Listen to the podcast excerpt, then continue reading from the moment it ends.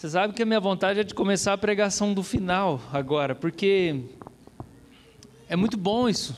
É muito bom isso tudo que vocês fizeram. É, é, é, bonito. A Escritura fala que a gente tem que honrar as pessoas, atribuir o valor que elas têm, reconhecer o quão elas são preciosas, começando pelos pais, que são um grande desafio nosso. Porque a gente não gosta de ser corrigido e ensinado. A gente, desde pequeno, a gente é pecador mesmo. A gente não quer que ninguém diz o que a gente tem que fazer. Então a gente não gosta. Honrar pai é um mandamento porque não acontece fácil. Mas honrar é, é uma orientação da palavra de Deus. E eu me sinto-se muito feliz por isso. Me sinto, chorei horrores ali. Uma alegria muito grande, Vilmar Maria, muito obrigado. Vasti também, quanto tempo juntos aí, que alegria. É, histórias, histórias, né? É muito bom isso, a gente poder se sentir filho, cuidado, né? Paulo, muito obrigado. Minha mãe sempre acompanhando. Vocês são muito importantes, vocês que estão com a gente, Elcio e Silva que chegaram recentemente, são pais e mães para nós. E é interessante porque Deus juntou um grupo de gente mais novas para a gente começar essa igreja, e muitas pessoas mais velhas achavam que aqui não tinha espaço para eles. Mas aqueles que responderam o chamado do Senhor perceberam que a demanda por eles é muito grande. Que se deixar, os filhos deles ficam com ciúmes. Porque é justamente pela falta que o pouco se torna tão precioso. Então vocês são muito preciosos. É, me tirem de dentro da garrafa. Tudo isso aqui é muito gostoso e muito bonito, mas eu queria começar dizendo que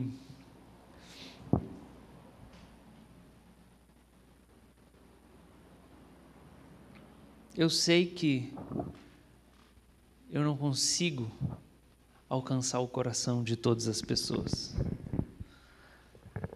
Porque eu sou limitado na minha compreensão da verdade e na minha leitura da vida das pessoas. Eu sou limitado na minha leitura e entendimento da própria palavra, e além das minhas limitações cognitivas, de sensibilidade, eu sou limitado na minha comunicação, no meu jeito de me comunicar. Então eu sei que o meu jeito é a jeito, fala mais no coração de uns do que de outros. O meu jeito de levanta barreiras mais para uns e para outros fala mais ao coração. E isso faz com que a gente, como humano, seja muito limitado para acessar as pessoas. A gente não acessa elas do jeito que queria, e daí a gente se esforça tanto para conseguir acessar aquele que a gente sabe que a gente não está acessando, porque a gente não é bobo, a gente sabe. Se a gente nem tivesse o Espírito Santo, a gente ia saber, ainda mais com o Espírito Santo que revela tudo para nós, né? Então a gente sabe que a gente não acessa. Mas mesmo assim, aqui nessa terra a gente experimenta momentos em que o pouco que a gente acertou é honrado, é valorizado. Isso já é maravilhoso, isso já é gigantesco, é imenso. Agora, o maior absurdo de todos é que no dia que nós nos encontrarmos com Jesus, Ele mesmo vai fazer tudo isso que vocês fizeram aqui. Talvez vocês nunca tenham prestado atenção nisso. Mas a Escritura fala que no juízo final, quando nós nos encontrarmos com Jesus, ele vai nos louvar e nos elogiar. Ele vai dizer: servo bom e fiel.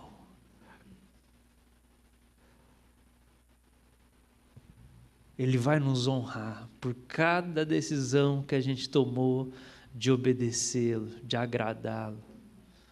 Cada decisão. A decisão de eu não vou cruzar o sinal porque eu sou crente a decisão de eu não vou me exaltar porque isso não vai abençoar.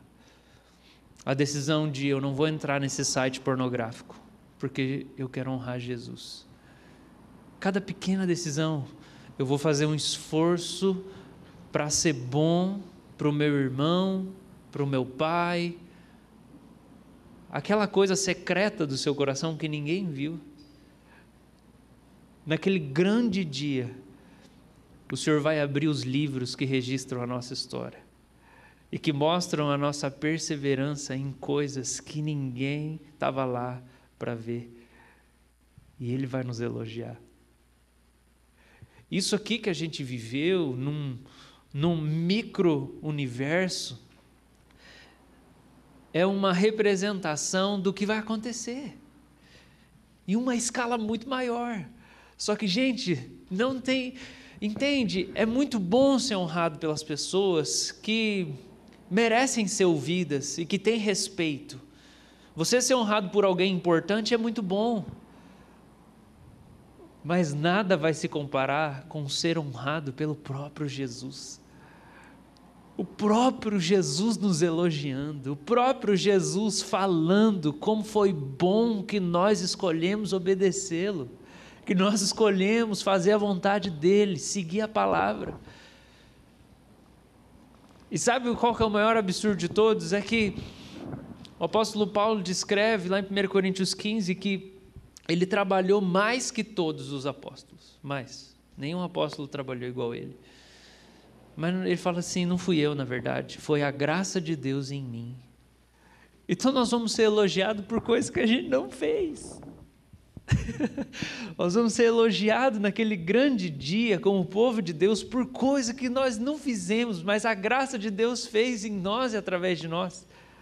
Você consegue pensar no absurdo da misericórdia de Deus, da bondade de Deus, do favor de Deus, de ter nos salvo, de ter nos resgatado, de ter nos redimido, de ter tirado de nós um coração de pedra, colocado um coração de carne, colocado o seu Espírito Santo em nós, nos fazer andar nos seus caminhos, escrever a lei dele no nosso coração o Espírito Santo, quantas vezes nos impulsionou para ligar para alguém e saber como essa pessoa estava? Quantas vezes o Espírito Santo nos impulsionou para dar uma palavra para alguém, para fazer uma oração por alguém, para fazer uma visita para alguém, para ouvir alguém com atenção, para desembolsar uma quantia de dinheiro para ajudar alguém que estava precisando?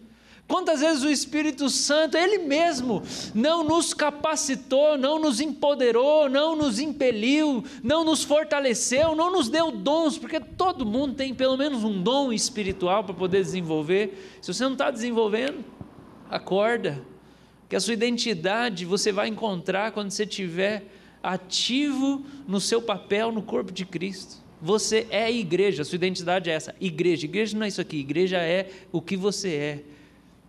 Quando você for aquilo que você é, igreja, desenvolver os seus dons, igreja, no meio do seu povo, igreja, daí vai, o resto vai entrar no lugar. Você sabe que a gente vive lidando com gente que tem um monte de tipo de dificuldade na vida, e daí quando a gente começa a conversar com as pessoas para entender um pouco a história delas, o que a gente começa a enxergar é que a, na grande maioria dos casos a família é toda bagunçada aquele negócio, sem pé nem cabeça, sem paz nenhuma, um caos, um caos dentro de casa. Porque a gente só vai poder fazer alguma coisa fora se a gente tiver base. É verdade que boa parte de nós aqui não teve uma casa, uma casa estruturada, não teve um bom casamento dos pais, você sabe que o casamento é a base da educação dos filhos. Você não sabe, estou te falando, a Bíblia ensina desse jeito. O casamento é a base da educação dos filhos. Você não teve um casamento bom para você olhar nos seus pais, isso zoou muito a sua formação. Isso deixou você fracionado. Se você nem teve mãe morando em casa, ou pai morando em casa, isso marcou você até hoje. Você nem consegue perceber as consequências disso. E muito do que Deus tem para trabalhar no seu coração tem a ver com o que aconteceu lá atrás. Estou falando disso porque porque muitos de nós queremos ser alguma coisa no mundo e a gente quer se achar dentro do mundo. E quando eu falo mundo é na vida mesmo, no trabalho, com os amigos, faculdade, tra... e um monte de coisa. A gente quer se achar. A gente quer se achar ignorando aquilo que é a nossa base. E para nós crente não é só família que é base, igreja é base.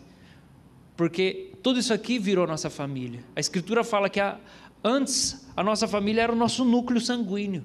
Na conversão, a nossa família virou esse grupo aqui de gente. Então, sem você ser quem você é em igreja, dentro da igreja, dentro do corpo de Cristo, você vai viver perdido. Você vai viver perdido. Você vai viver fora da sua identidade. Você não vai se achar no resto. Se você não se achar na igreja, você não vai se achar no resto. Você pode até estar tranquilo no resto, mas você não vai se achar. Você não vai ter propósito. Porque a maneira como o Senhor decidiu que a pedagogia do reino de Deus ia acontecer na nossa vida era através dessa comunidade de irmãos. Por isso que a gente fala que o, o culto é o coração do discipulado. Então pensa, que loucura tudo que a gente faz para Deus nessa vida, movido por Ele, pela graça dele, e um dia a gente poder se encontrar com ele e ele começar a elogiar a gente de coisas que quem fez foi ele mesmo, através de nós. Então eu comecei do final a pregação, amém? Abra sua Bíblia lá em Hebreus capítulo 9.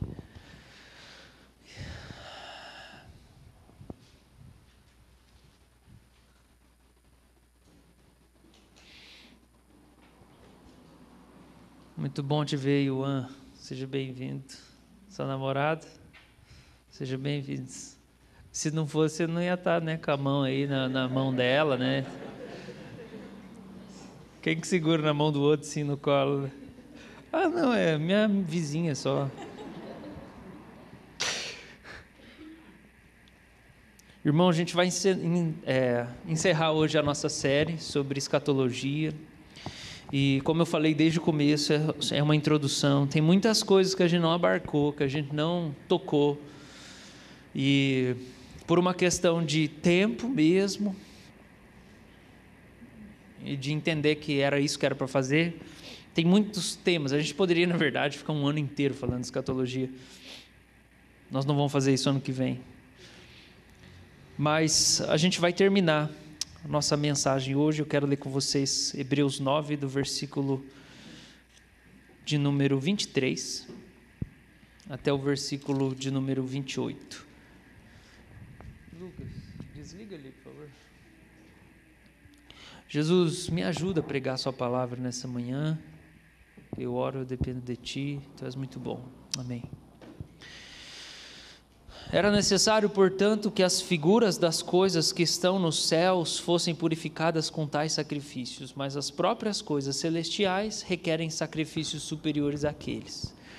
Porque Cristo não entrou em santuário feito por mãos humanas, figura do verdadeiro santuário, porém no próprio céu, para comparecer agora por nós diante de Deus. Ele não entrou para oferecer a si mesmo muitas vezes como o sumo sacerdote entra todos os anos no Santo dos Santos com sangue alheio.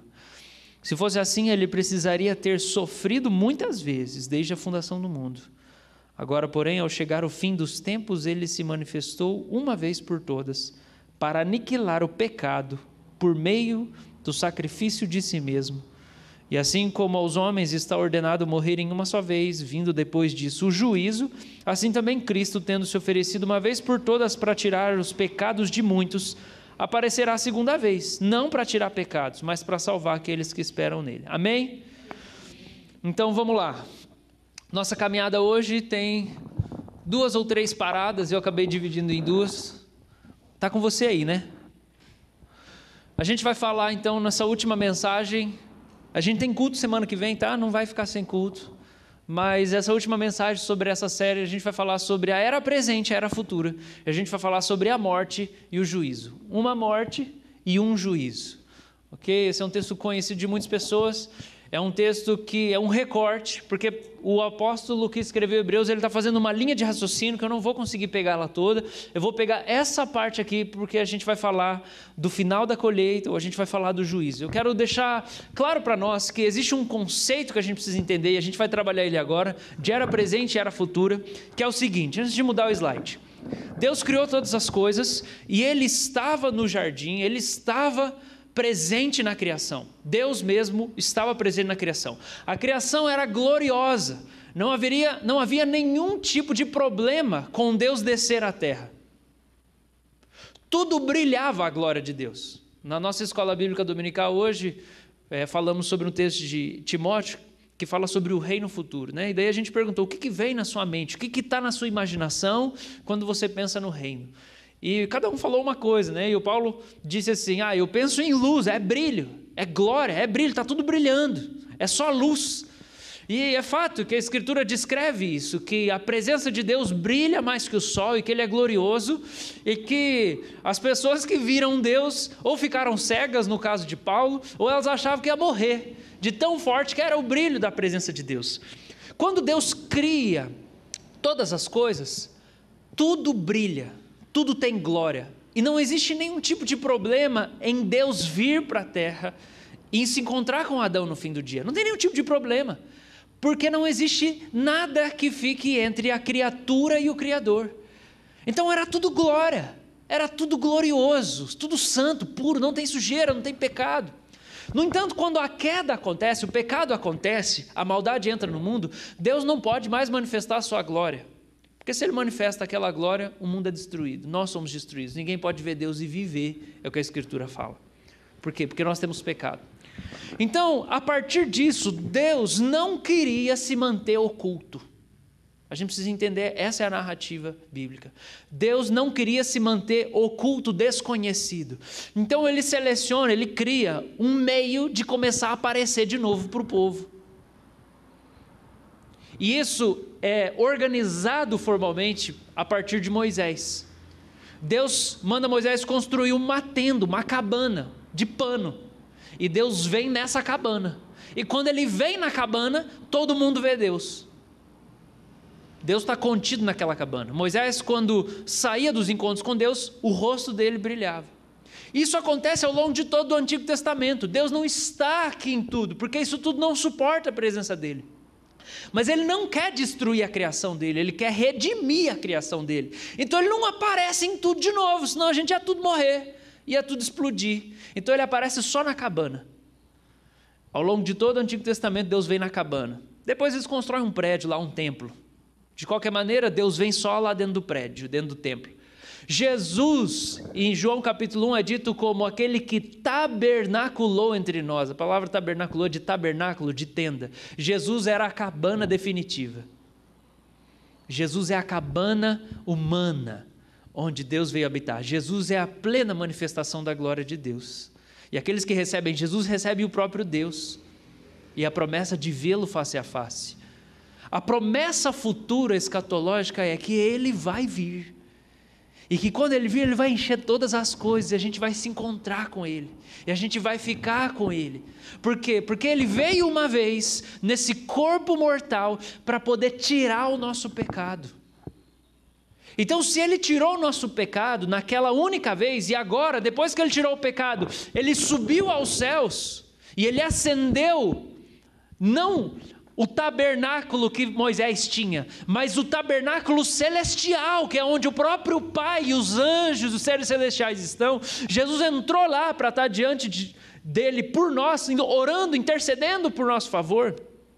Nós que recebemos o benefício do sacrifício de Jesus, vivemos a vida aqui nessa, nessa terra seguros de que quando Ele vier novamente, nós entraremos na Sua glória. E nós experimentaremos as coisas como elas eram originalmente, com a glória de Deus enchendo todas as coisas. Amém, irmãos? No entanto, a Bíblia tem uma linguagem para falar da, da era presente e da era futura. Você vê isso especialmente no Novo Testamento. A era presente é entre o momento que Jesus encarnou e o momento que Jesus vai voltar. Essa é a era presente. Essa é a era presente.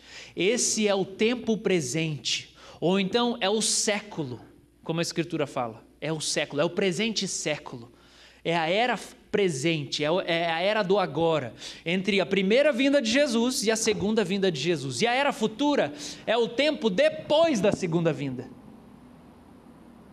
Que é quando a gente entrar nessa plenitude da salvação, de todas as dádivas que a salvação traz para nós de maneira plena. Então, hoje, entre a primeira vinda e a segunda vinda, a gente vive um período em que nós experimentamos das dádivas de Deus, mas ainda um mundo mal. Por quê? Porque a gente não pode experimentar essas dádivas em plenitude. Porque senão a gente ia ser destruído, a gente ia morrer. Só que ele não quer destruir a gente, ele quer salvar a gente. Então ele dá um pouquinho para que ele possa ganhar o nosso coração e a fé que é depositada em nós, garante que a gente vai estar lá depois, quando vier em plenitude. Vocês estão entendendo? Eu, a gente precisa entender algumas coisas então. Pode passar o slide? Existem duas palavras bíblicas que nos confundem no português, porque elas foram mal traduzidas em algumas versões da Bíblia. E a primeira palavra é cosmos. A palavra cosmos significa ordem ordem da realidade. É cosmos, é universo, é mundo, mas é espacial. Quando a gente fala de cosmos, tem um, tem um filósofo cristão que ajuda muito a gente, que é o Herman Doivert, um, um holandês. O cara é muito crente, é muito massa ler a filosofia dele. É muito difícil, mas é muito gostoso porque ele é crente, ele conseguiu fazer uma filosofia cristã. E ele fala que o, o, cosmos, a realidade, foi construída em 15 aspectos. Então a gente consegue dividir a experiência da vida em 15 aspectos: numérico, estético, lógico, sensitivo, é, espiritual e assim por diante. Isso é o cosmos. O cosmos é a ordem da realidade. É como o mundo está ordenado e ele existe. Na Bíblia, essa palavra aparece em alguns momentos, eu quero citar aqui. Deus amou o cosmos de tal maneira. Ou seja, Deus amou a criação inteira que ele fez. E Jesus veio para redimir a criação inteira. Vocês são a luz do cosmos, ou seja, ser cristão significa iluminar cada aspecto da realidade. É a lógica, é a estética, é a economia, é em tudo ser luz do cosmos. A gente é a luz do mundo inteiro. Ser cristão, ser luz de Jesus significa que a gente vai poder expressar esse brilho da santidade de Deus em todas as áreas. O campo é o mundo, a boa semente são é, os filhos do reino, a, a parábola do joio Mateus 13. Então ele está falando que o campo é o mundo. Por quê? Porque no mundo tem os crentes e os descrentes, na ordem, na vida. Não é só dentro da igreja. A parábola do joio não está falando de na igreja tem crente e descrente. Na igreja tem crente só e ponto. Às vezes tem uns que congregam, mas não deviam estar tá ali. Mas a parábola do joio está falando do mundo, da realidade. Na escola, no museu, na família, tem joio e trigo. E também Lucas 9, 25, que fala que aproveita o homem ganhar o cosmos, o mundo inteiro. O que ele quer dizer ali? Que, que aproveita você é, ser um cara que estudou, ganhou um monte de conhecimento, ser alguém que ganhou muito dinheiro, ser alguém que viajou o mundo, você ganhou o mundo inteiro, o cosmos, todos os aspectos da vida você desfrutou, você experimentou conhecimento, você fez muitos amigos, você ficou famoso, você foi feliz de muitas maneiras. O que, que adianta você ganhar o cosmos, experimentar de tudo da vida, mas perder a sua alma no final? Então, essa é uma palavra no Novo Testamento muito importante, cosmos. Pode passar. E a outra palavra é a palavra aion. A palavra cosmos significa ordem da realidade. A palavra aion significa tempo, era. Só que às vezes, na nossa Bíblia, as duas palavras estão traduzidas como mundo. E isso bagunça a nossa cabeça, porque não é o mesmo significado. Por exemplo, a palavra aion aparece Mateus 28, ide por todo mundo fazer discípulos todas as nações, estou convosco todos os dias até a consumação do século. Consumação é fim. Não existe um versículo na Bíblia que fala do fim do cosmos. Lembra aquela novela da Globo, Fim do Mundo? Quem estava lá? Quem estava lá? Quem estava vivo? Misericórdia, né? Não existe nenhum versículo na Bíblia que fala do fim do mundo. A ordem da realidade não vai acabar. O mundo não vai derreter. As coisas não vão ficar tipo. Eu nem sei explicar, me faltam palavras. A consumação é do aion, é do tempo não é da ordem. A ordem não vai acabar. O que vai acabar? O que vai acabar é o tempo presente, é a era presente. Qual que é a era presente? entre a primeira vinda de Jesus e a segunda.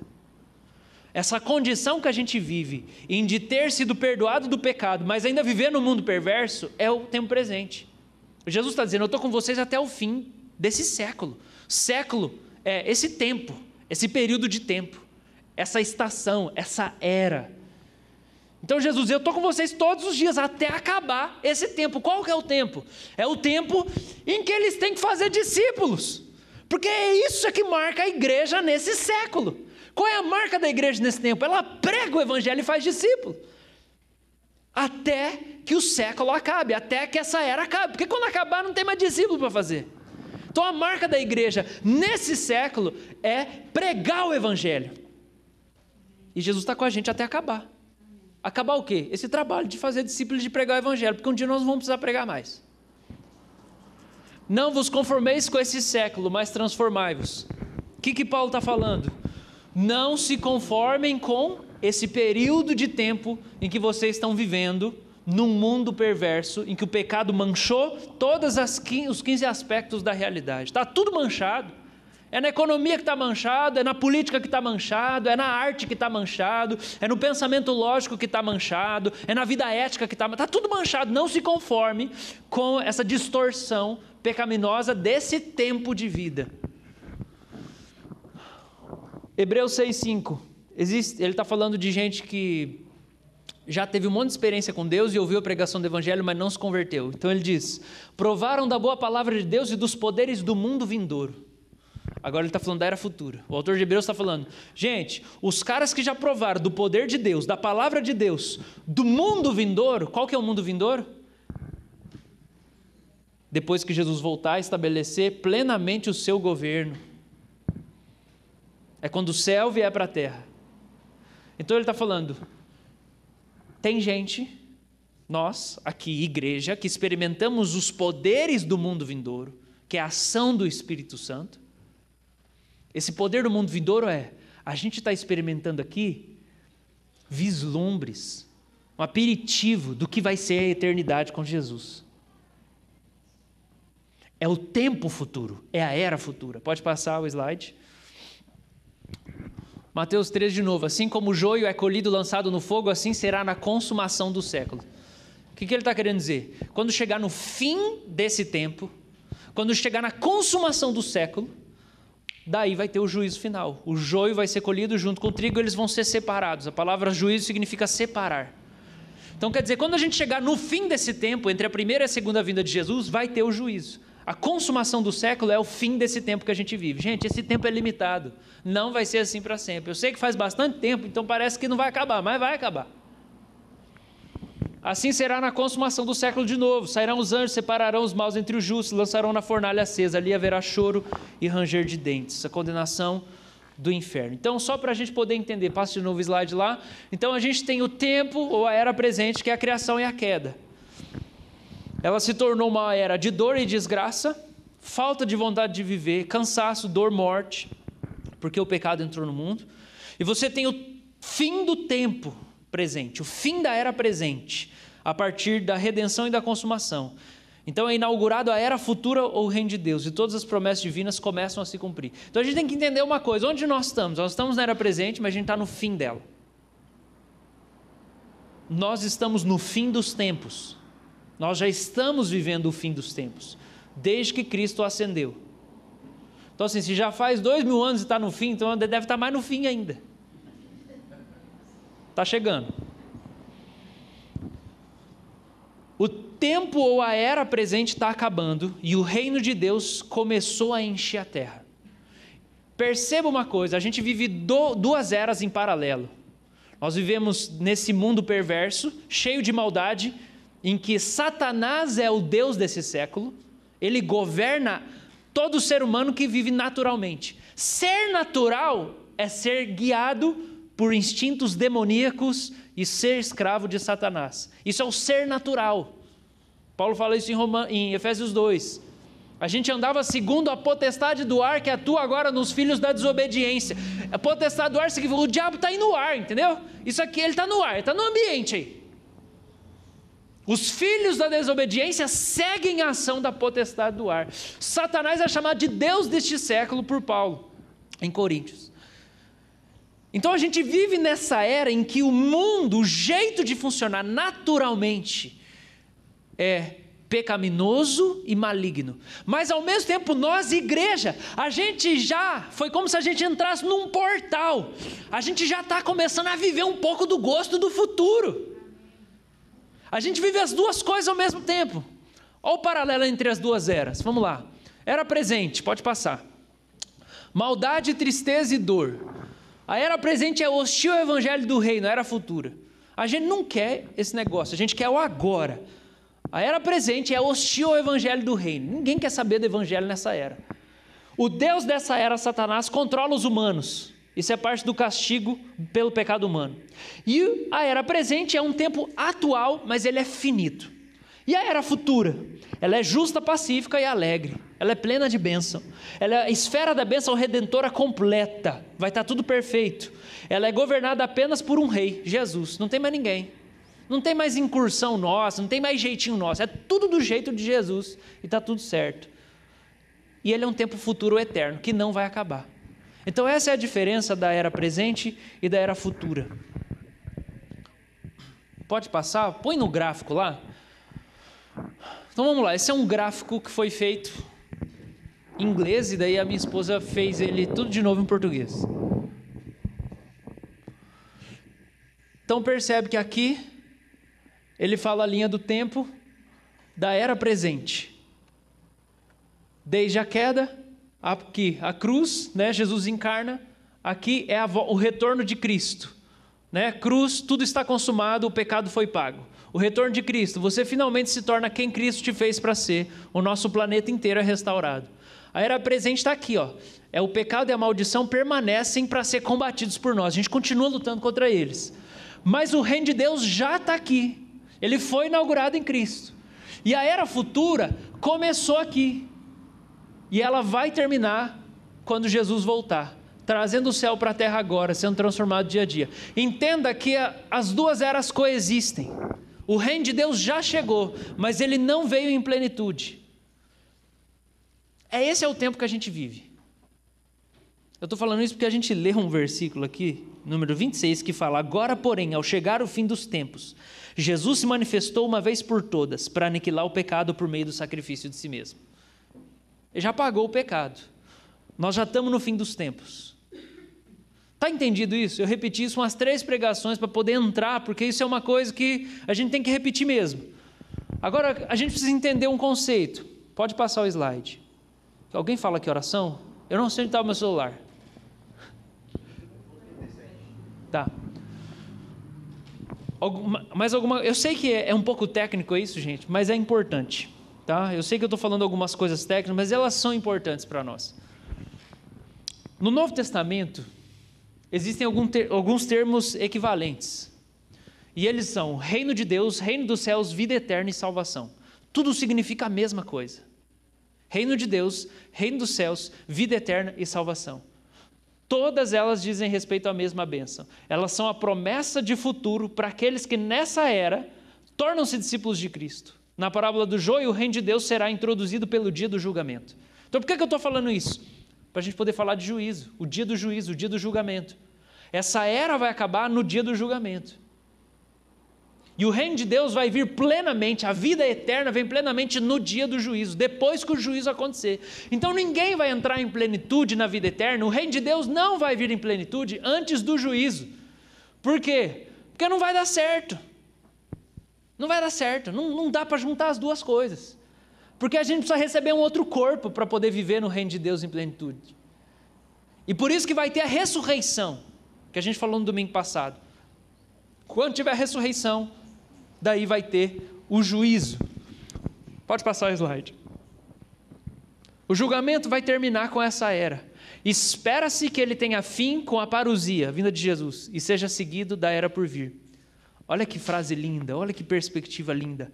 A era por vir, ou a era futura, está além da história. Gente, é por isso, é por isso que a gente fala de absolutos. É por isso que a gente fala da Escritura ser nossa única regra de fé e prática. Por quê? Porque ela é inspirada por Deus, que da eternidade revelou para nós o que é ser humano. Ela é imutável. Ela é inerrante. Porque ela vem da eternidade para nós, daquilo que é imutável, daquilo que não vai passar. Essa era por vir está além da história. Ela ultrapassa as eras. A palavra de Deus revelada, ela vai existir para sempre. Ela está além da história, não interessa qual seja a cultura. A palavra de Deus tem coisa para mudar em toda cultura, cada cultura é uma coisa diferente. Mas ela é imutável. Porque ela fala de coisas que estão além da história, transcendem a história. A gente constata que essas duas eras são separadas pela segunda vinda de Cristo e a ressurreição dos mortos. Vamos para a segunda parte então da mensagem, caminhando aí para o final. Uma morte e um juízo. Versículo de número 27 diz assim: Assim como aos homens está ordenado morrerem, pode mudar lá, uma só vez, vindo depois disso o juízo. A palavra ordenado aqui é essa palavra que significa ser colocado como fundação pela vontade de Deus, ser decretado e estar à espera de alguém. Então você lança o fundamento que está esperando vir outra coisa acontecer. Deus, na fundação do mundo, do cosmos, ele decretou que cada ser humano viveria e morreria apenas uma vez. Olha o que esse texto fala. Está ordenado, decretado por Deus, que os homens vão morrer uma só vez, e depois disso vai vir o juízo final. O que isso significa? Quando Deus estruturou a realidade, Ele criou o cosmos, a ordem do mundo, Ele lançou lá no fundamento: vai nascer e vai morrer uma vez. Pronto, Deus escolheu. Deus escolheu. Agora, a gente, é, quando pensa nisso, que vai morrer uma vez e vai depois ter o juízo, talvez a gente pense em alguns casos da Bíblia de gente que não morreu, ou de gente que ressuscitou já. O John Owen tem algo para falar para nós sobre isso. Ele diz assim: como cada um deles deve morrer apenas uma vez, assim Cristo deve morrer, sofrer e se oferecer apenas uma vez. A maneira daqueles que morreram de um modo diferente, como Enoque e Elias, ou aqueles que, tendo morrido uma vez, foram ressuscitados dos mortos e morreram novamente, como Lázaro, não traz nenhuma dificuldade aqui. Por quê? Elias e Enoque foram arrebatados, mas esse é um tipo de morte. Moisés, nós não sabemos onde é que está o corpo dele, mas o texto fala que o anjo e o demônio lutaram pelo corpo de Moisés. Mistérios, não sei, não sei, mistérios da meia-noite. O fato é, é um tipo de morte diferente que aconteceu, morreu. Foi no carro-valo de fogo, na carruagem de fogo, no furacão de fogo. Né? Elias lá foi, Enoque foi arrebatado, foi, mas é um tipo de morte, não tem problema nenhum. Eles vão ressuscitar e eles vão estar diante do juízo. Lázaro foi ressuscitado, foi, mas depois ele morreu de novo, gente. Porque a ressurreição que vai durar para sempre é só no dia que Jesus vier. Então a gente tem que entender algo. Aqui, pode mudar o slide. Temos um comparativo. A ordenança da morte única dos seres humanos é tomada como referência para a doutrina. O argumento é que Cristo nasceu apenas uma vez, viveu apenas uma vez, morreu apenas uma vez, da mesma maneira que cada ser humano. Então está aqui no versículo 27. Verso 28. Assim também Cristo, tendo se oferecido uma vez por todas para tirar os pecados de muitos. Olha só o versículo de número 11 do capítulo 10. Todo sacerdote se apresenta dia após dia para exercer o serviço sagrado e oferecer muitas vezes o mesmo sacrifício, que nunca jamais podem remover pecados. Jesus, porém, tendo oferecido para sempre um único sacrifício pelo pecado, assentou-se à direita de Deus. Gente, por que, que o autor de Hebreus está batendo tanto nessa tecla para falar que Jesus morreu uma vez só? Jesus morreu uma vez só. Porque a gente está lendo a carta de Hebreus, ela é escrita para judeu. Judeu tem em perspectiva o rito que acontecia lá no templo, de sacrifício de animal, vez após vez, para remover pecado. E o que o autor de Hebreus está dizendo é: aqueles sacrifícios dos animais não tiravam pecado, eles só serviam de uma pedagogia para nós de que um dia o Cordeiro de Deus, que é o próprio Deus, morreria para tirar o pecado. E daí ele enfatiza: é uma vez só que Jesus morreu, é só uma vez. Não precisa acrescentar nada. Você não tem que fazer nada se não receber esse sacrifício com fé. de que Ele te limpa dos seus pecados. Amém, irmãos? É essa a ênfase do autor de Hebreus. Charles Studd tem uma frase: apenas uma vida logo passará, apenas o que foi feito para Cristo permanecerá. Ele quer dizer o quê? Gente, é uma vida só que nós temos. Nós não temos mais de uma. Qual que é a intenção do apóstolo? Eu acabei de falar, o único sacrifício de Jesus foi eficaz. Mas eu quero fazer um adendo aqui, eu quero falar de dois falsos ensinos acerca da morte e do juízo final. Essa doutrina se tornou, esse, essa doutrina que a gente está estudando aqui, ela se tornou relevante de um jeito diferente a partir de 1850, quando o Espiritismo surgiu. Porque o autor da Bíblia não, não tinha Espiritismo lá. E os reformadores também não tinham Espiritismo no século XVI. O Espiritismo surgiu em 1850. Pode passar o slide. Qual é a visão do Espiritismo acerca da morte? E eu cito: visando um meio para a reparação do mal causado na vida terrena e o autoaperfeiçoamento do ser, o Espiritismo propõe a existência de reencarnações sucessivas infinitas. A ideia é que Deus impõe aos espíritos a encarnação com o fim de fazê-los chegar à perfeição. Para alcançá-la, tem de sofrer todas as aflições da existência corporal. Nisso é que está a expiação. A expiação é remoção da culpa. Como que o espírito acredita que a culpa dos pecados dele é removida? Ele fica reencarnando e daí ele sofre bastante para poder pagar as coisas que ele experimentou. Pode passar. As sucessivas reencarnações justificam todas as desigualdades e injustiças aparentes que a vida apresenta. Então, assim, por que, que o mundo está mal? Porque a gente está reencarnando. Essa é a cosmovisão espírita. Por que, que tem injustiça e maldade? Porque nós estamos reencarnando e daí nós estamos melhorando. Tem paciência com o povo. Tem paciência. É um processo que todo mundo está vivendo evolutivo. O Espiritismo se funda no darwinismo, porque é um processo de evolução espiritual. Que de geração por geração e por milhares e milhares e milhões de anos a gente vai evoluindo moralmente. Então vamos ter paciência, porque o povo está reencarnando um monte e o mundo está zoado por causa disso. A lógica da justiça de Deus fica demonstrada com a punição. Ao mesmo tempo que a gente tem paciência, a gente explica tudo pela reencarnação, como que Deus trabalha a justiça? Punitivamente. Se a punição ocorre é porque o mal foi cometido. Se não foi cometido nessa vida, seguramente foi em outra. E ele jamais escapa às consequências das suas faltas. Seu estudioso do Espiritismo é um cristão chamado Israel Azevedo. Ou seja, Toda reencarnação é um tempo de você ser punido pelos seus erros, porque não tem perdão. Não tem perdão. Você vai ser punido. E quando você sofrer, você vai ser perdoado.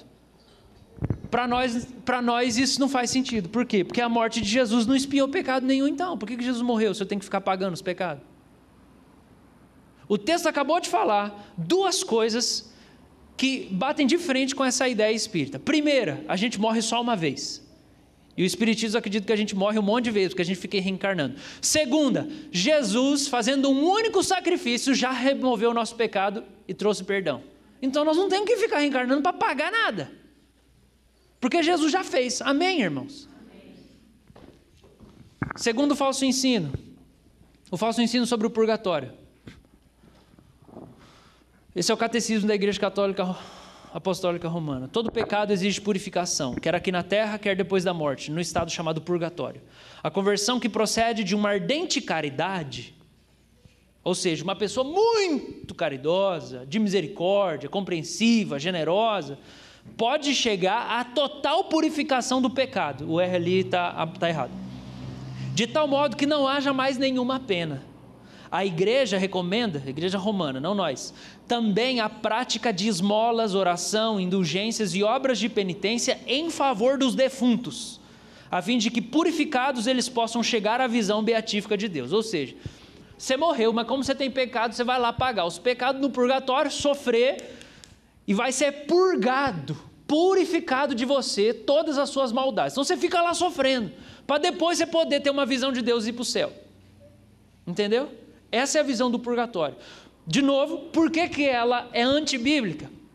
Porque a gente não tem que pagar pecado nenhum. Jesus Cristo já fez isso na cruz do Calvário uma vez por todas. Segundo, o texto bíblico diz: aos homens está ordenado morrerem uma só vez, vindo depois o quê? Juízo. Não tem um estágio intermediário que você vai passar, fazer um pit stop lá para poder dar uma melhoradinha para chegar diante de Deus. É uma vida só que você tem. Se você não fizer, é que lascou. É uma vida só que você tem para viver para Jesus, para crer em Jesus, para servir Jesus, para honrar Jesus. Acabou aqui, não tem segunda chance, meu querido. Você perdeu a vida aí torcendo por coxa a vida inteira, viciado em coxa. Acabou. Não fez nada. Você passou a vida inteira ganhando dinheiro, ganhando dinheiro, esculpindo esse corpão na academia, é plástico, é botox, é silicone, é não sei o quê. Aí chegou lá, ficou velho com 700 anos, mas está lá inteira, morreu. Vai chegar para Jesus lá. Aqui, Jesus, não, não sobrou nada, você não está vendo aí? É só o esqueleto. Eu, inclusive, vou te dar outro corpo, porque esse aí já nem funciona mais. Então, assim, é uma vida só, irmãos. Não tem pit stop não tem intermediário. Vamos caminhar para o final. Versículo de número 28 diz: Assim também, como foi uma vez só que os humanos morrem, Cristo também, tendo se oferecido uma vez por todas para tirar os pecados de muitos, aparecerá a segunda vez. Não para tirar pecado, mas para salvar aqueles que esperam por Ele. Por que, que a gente espera por Ele? Pode passar. Por que, que a gente espera por Ele? Gente, a gente celebra o Natal porque Cristo se tornou, tomou sobre si os nossos pecados e a punição por todos eles, lavando-nos assim para que a gente possa viver em paz diante de Deus e ter grande expectativa do retorno de Cristo no juízo. Aqueles por quem Jesus morreu, eles têm grande expectativa da volta. Por que, que a gente tem uma grande expectativa da volta? Porque Jesus substituiu a gente diante de Deus. O juízo não é um dia de medo para nós. Para nós é um dia muito bom. Jesus vem não para tirar pecado, ele, só, ele já fez isso. Quem não quer receber, não vai receber quando ele voltar. Não tem ajuste final. Sabe, Masterchef? Acabou, acabou, solta os negócios. Rasgou o céu, veio na nuvem, acabou. O cara estava assim: não, eu vou aceitar Jesus no final do culto. Se Jesus veio, o culto estiver acontecendo, o cara não vai.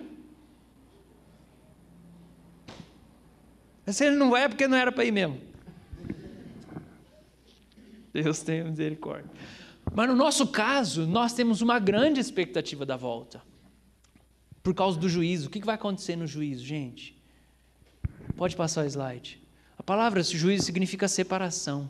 Segundo a parábola do joio, o juízo é a separação definitiva entre os filhos do reino e os filhos do diabo. Cada um vai receber sua recompensa. O destino dos santos será glorioso. Elogios de Deus, igual vocês fizeram comigo aqui. Só que vai ser alguém melhor fazendo. Todo mundo vai receber elogio.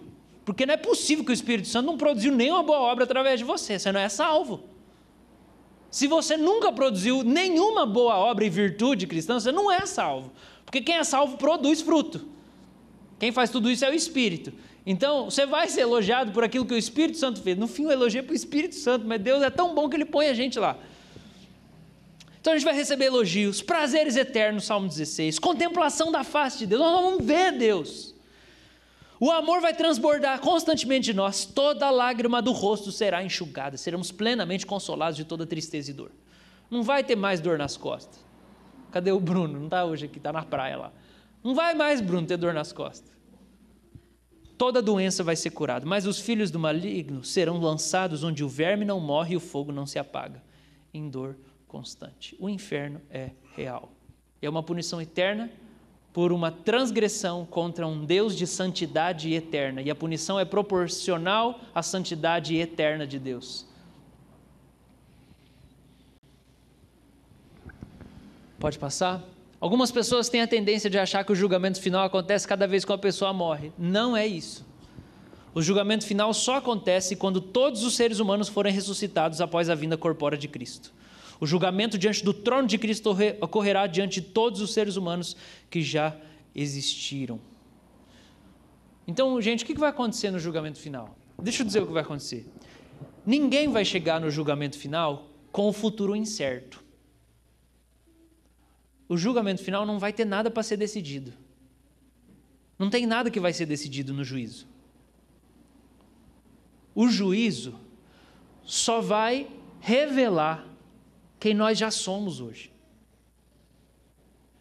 Não vai ter ninguém que vai chegar no juízo assim, você está salvo. Não, se ele não estava salvo antes, ele não vai estar salvo lá no dia. O dia do juízo é para Deus declarar que a fé que nós já temos é genuína.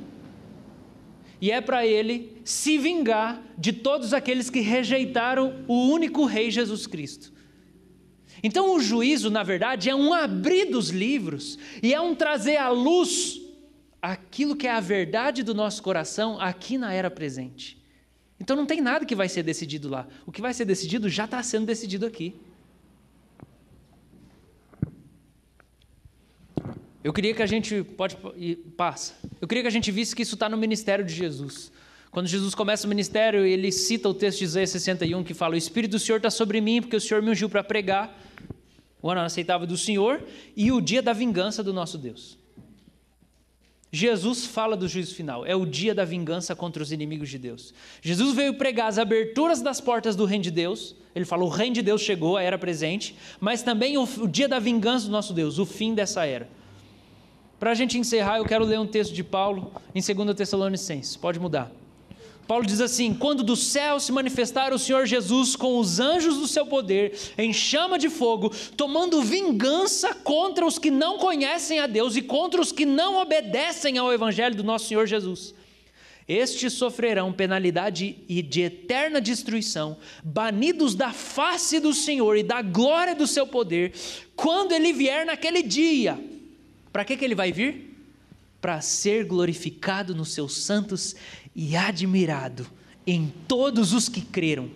E isso inclui vocês que creram em nosso testemunho.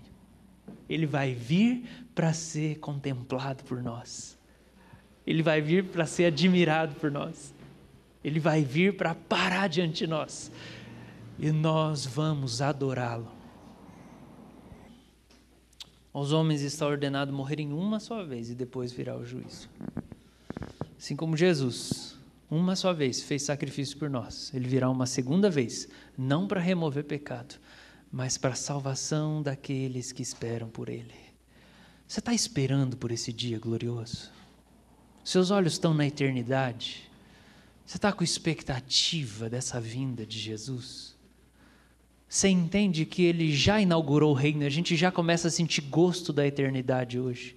E que a eternidade já começa a mexer com a nossa vida hoje, com o nosso caráter, com a nossa família, com as nossas crenças, com os nossos hábitos.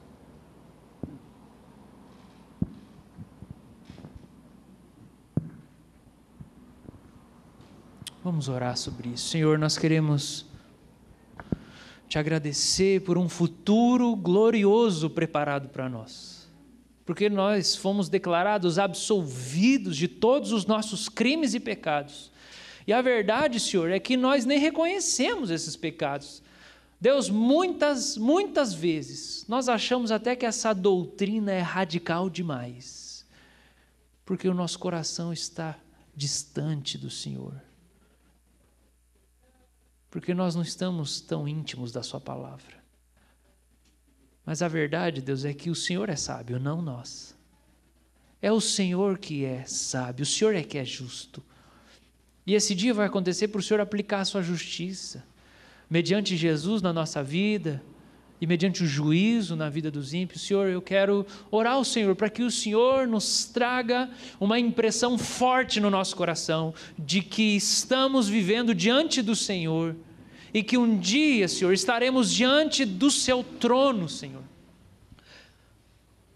Como o nosso irmão Jonathan Edwards orava, eu peço, crava a eternidade nos nossos olhos, que a gente viva a vida tendo diante de nós o dia glorioso com que nos encontraremos com o Senhor.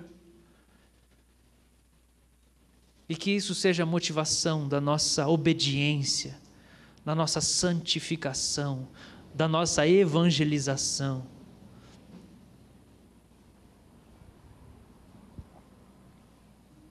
Nós te adoramos, Senhor. Obrigado, o Senhor é perfeito e o fim da história é maravilhoso. Obrigado porque está garantida a nossa entrada permanente no reino da Sua glória. Nós não temos o que temer. Que salvação é essa que o Senhor nos deu? quantas bênçãos o Senhor derramará sobre nós naquele grande dia. Que nós tenhamos o desejo de apressar a Sua vinda. Volta, Senhor, Maranata, hora vem, Senhor Jesus. Vem, vem, Jesus, por fim à maldade.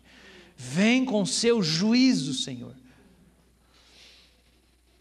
Nossa esperança está em Cristo e no nome dele nós oramos e te agradecemos em nome de Jesus. Amém. Que o amor do nosso Pai, o perdão do Senhor Jesus e a alegria do Espírito Santo seja com cada um de nós hoje e por todos sempre. Amém.